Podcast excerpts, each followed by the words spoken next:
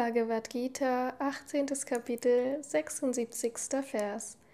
O König, wenn ich an diesen wunderbaren Dialog zwischen Krishna und Arjuna denke, bin ich stets von neuem mit Freude erfüllt.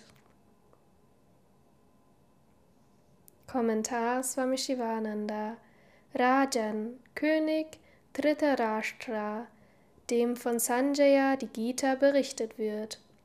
Punyam, heilig, weil das bloße Hören des Dialoges viele Sünden zerstört, den Zuhörer fromm und gottesfürchtig macht und seinen Geist Gott zuwendet.